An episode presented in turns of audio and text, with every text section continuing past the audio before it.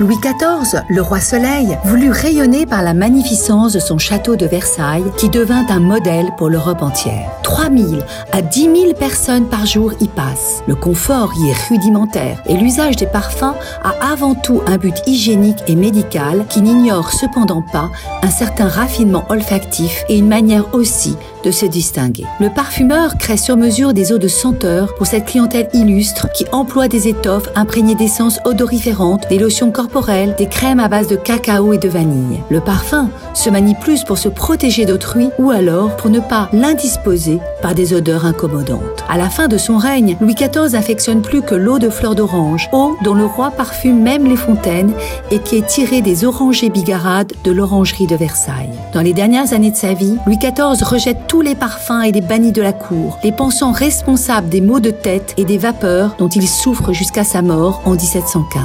Sous le règne de Louis XV, en 1722, les élites apprennent à sentir bon et l'hygiène revient progressivement à Versailles. La cour où règne l'insouciance est dite alors la cour parfumée.